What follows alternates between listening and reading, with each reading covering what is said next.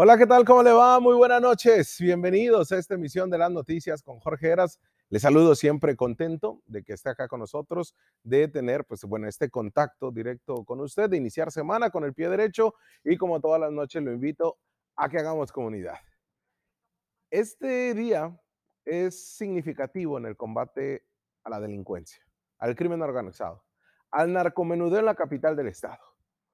Hoy la detención de quien se asegura se trata de quien ha generado terror y violencia en el Valle de Mexicali, uno de los cuatro generadores de violencia de los cuales hablábamos nosotros en este mismo programa y que se lo habíamos ver en anteriores emisiones. Este puede darle un giro a la actividad delictiva de nuestra ciudad, la ciudad de todas y de todos. Pero todo está muy bien planteado hasta el momento, pero todo se puede caer como ya sucedió este mismo año. Cuando recordará usted un operativo en el cual se detuvieron a 11 personas que estaban ligadas a este mismo grupo delictivo que ha generado violencia y terror, especialmente en la zona valle, en la zona oriente de la ciudad. Y que además terminó con 11 personas detenidos en una taquería, con armas en los vehículos, con una mala detención por parte de la policía municipal, con un mal informe policial homologado llenado, con una fiscalía que no respondió y se hizo para atrás, con una comisión de seguridad, este, comisión de, eh, de la Guardia Estatal que no metió las manos, al contrario, lo hizo más turbio, con una Fiscalía General de la República que prefirió igual ceder ante todo y con una carpeta de investigación que se cayó por sí sola y que el mismo crimen organizado se burló de todas las corporaciones de los tres órdenes de gobierno. Fue ya por el mes de mayo de este mismo año todos quedaron libres y que al final del día, pues terminó siendo una vergüenza para la ciudad. Pero en esta ocasión es algo que pudiera cambiarle, darle un viraje y poner de verdad enfrente el trabajo que pudiera ser diferente eh, el gobierno de Marina del Pilar Ávila, el la administración municipal al frente Pedro Ariel Mendívil de la Dirección de Seguridad Pública, pero el problema es la fiscalía. Pero en este tema, ¿De quién se trata? Se trata de Felipe Eduardo, el Omega, uno de los líderes del grupo delictivo que se pelea a la plaza del trasiego, producción y venta de droga y otros delitos en Mexicali. Este lunes a todos tomó por sorpresa que una Rubicon Jeep color blanca, de modelo reciente, con placas fronterizas de Baja California, anduviera circulando en plena zona dorada. Sí, la de los fraccionamientos y comercios exclusivos de Mexicali, con cinco o seis personas a bordo, dos mujeres y entre ellos uno de los cuatro hombres, entre esos cuatro hombres, el famoso Omega. En esa Rubicon, que está muy bien identificada incluso por algunos residentes de algunos este, fraccionamientos exclusivos de la ciudad. Ese famoso Omega es el que se disputa el territorio mexicalense contra los hijos del Chapo Guzmán y que traía, tiene un arraigo de casi una década en la capital pues de la forma más absurda fue detenido. Fue alrededor de las 9 de la mañana, cuando se registró un operativo para detener esa camioneta blanca Rubicon con placas fronterizas, que había sido reportada por activar armas de fuego mientras circulaba por la calzada Cetis de Mexicali. Los tripulantes del vehículo buscaban huir de la autoridad municipal porque la policía municipal se fajó de nueva cuenta, como hacía meses cuando detuvieron a estos 11 implicados y que al final del día quedaron libres. En esta ocasión, de nueva cuenta. Antes el director era Lora y se fajó por la policía. Ahora es Pedro Mendíbil e hizo lo mismo. Un operativo que armaron ellos solos. Les detuvieron el alto, no lo hicieron y comenzó la persecución. Hubo balazos de por medio. Pero esta Rubicón terminó impactada en un predio deshabilitado sobre la carretera al aeropuerto, ahí en las inmediaciones del residencial Segovia. Las primeras investigaciones señalan que venían saliendo de una fiesta en la zona turística de la ciudad, que prácticamente pues venían festado el Omega y su raza, y como se creía dueño de la ciudad, o como se cree dueño de la ciudad, pues les dio lo mismo pasear, pasarse altos que disparar al aire, como si se tratase del viejo oeste, una ciudad donde no hay corporaciones policíacas. La Baja California de la impunidad, el Mexicali de la impunidad. El gran tiro es que la policía municipal, le digo, se volvió a decir, acá no pasa esto. Y sin decir agua va o agua viene, lograron la detención. Sorprendidos estaban cuando entre las personas que detuvieron estaba el Omega, quien eh, obviamente dieron información, este, identificaciones que no correspondían, pero pues son hartos conocidos en la ciudad. Testigos presenciales y residentes de fraccionamientos exclusivos de la capital tienen bien identificada esa Rubicon. Además, de ahora con la fotografía expuesta del Omega en algunos medios de comunicación, fácilmente lo identifican residente de una zona de clase media alta, residencial, al oriente mismo de la ciudad.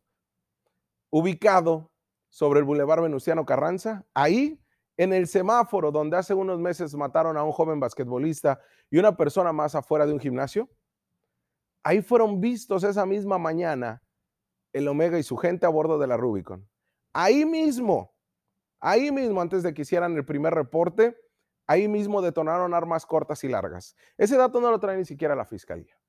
Ese dato lo trae y lo saben quienes estuvieron ahí presentes, desde los que estaban en la gasolinera como los mismos residentes que acudían a sus eh, centros de trabajo. Ahí mismo detonaron armas cortas y largas. Los casquillos quedaron percutidos ahí en la calle, en el pavimento, cercano al semáforo, donde cientos de carros circulan familias todos los días. Ahí inició todo. Ahí inició todo. Después se fueron a dar el rol dando balazos al aire hasta que fueron detenidos. Tras la detención de un grupo de tres hombres y dos mujeres, entre los que al principio durante la mañana se hablaba que presuntamente iba a estar este líder de una de las bandas criminales que opera en la capital, pues se reforzó la seguridad en varios puntos de Mexicali, principalmente en la zona de la comandancia de la Dirección de Seguridad Pública Municipal, en donde estaban detenidos. Desde la mañana del lunes fueron blindadas por militares y la Guardia Nacional las instalaciones de la comandancia ubicadas en el Boulevard Anáhuac y Héctor Terán Terán. La gobernadora Marina del Pilar Ávila manifestó que se reforzó la seguridad de la ciudad pero es un llamado a no generar pánico, pues la Fiscalía estaba haciendo sus investigaciones correspondientes para determinar la identidad de las y los detenidos. La gobernadora dijo, se parece mucho cuando medios de comunicación le cuestionamos si la identidad de uno de los detenidos correspondía al Omega. Con la detención del Omega, y si es que la autoridad hace su trabajo, pudiera desmoronarse esta organización criminal que está muy fuerte en Mexicali, principalmente en el Valle y en la zona oriente que le estarían dejando el camino a la otra eh, organización criminal, pudiera ser. Pero acá la autoridad no tiene que ver esos temas. Tiene que ir eliminando uno por uno estos generadores de violencia. Nosotros en este mismo espacio le dijimos que eran cuatro. Nombre y apellido tienen. Obviamente por la protección misma de este equipo de producción, no los decimos con nombre y apellido, pero están identificados por la autoridad. Porque además pues no se necesita que anden haciendo grandes estrategias del combate al crimen organizado o que anden tumbando medio mundo y su mamá, ni tampoco una estrategia como si se tratase de una guerrilla. También identificados. La ciudad no es tan grande. Los cuatro objetivos residen en zonas que realmente pues son habitacionales, algunas exclusivas, otras en el Valle Mexicali. No se tienen que pelear con todos. Mexicali es uno de los municipios con eh, mayor incidencia delictiva en materia de homicidios. Está en el top 10, eh, en el top 20 de los que registran mayor número de homicidios. Tijuana lo encabeza, Tijuana se pinta solo. Pero en Mexicali, al igual que en Ensenada, está bien identificado quienes generan la violencia. Más de 250 homicidios en Mexicali, cierra este 2021. El 70% son por la disputa de la plaza como se le ha llamado, y como hemos entrado ya incluso nosotros como sociedad y como medios de comunicación en este argot del crimen organizado. Pero en la autoridad, pero también en nosotros, está seguir hablando que si los Salazar, que si los Garibay, que si los Omega, que si los rusos, que si los menores, que si los cárteles, que si el gobierno, que si quién diablos nos va a sacar de esta locura.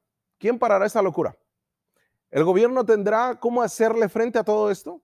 En una ciudad donde reina la impunidad desde hace un lustro, con una violencia que ha recrudecido desde los últimos dos años, porque déjeme decirle, y se lo pongo ahí para pensarlo y analizarlo.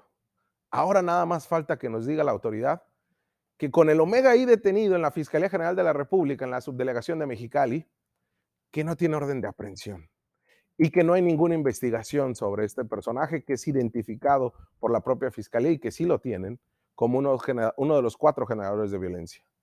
Que ni la CIEIDO ni la FGR, ni la Fiscalía Estatal tengan un orden de aprehensión y que no tengan absolutamente nada más que el haberlos eh, sido denunciados tirando balazos al aire. Eso sí, sería regresar al infierno que no pudieran tener nada y no se le pudieran fincar delitos. Y una derrota más como la que se vivió en mayo con la liberación de los 11, donde se decía había sido detenido el ruso. También, ¿por qué han terminado siendo detenidos?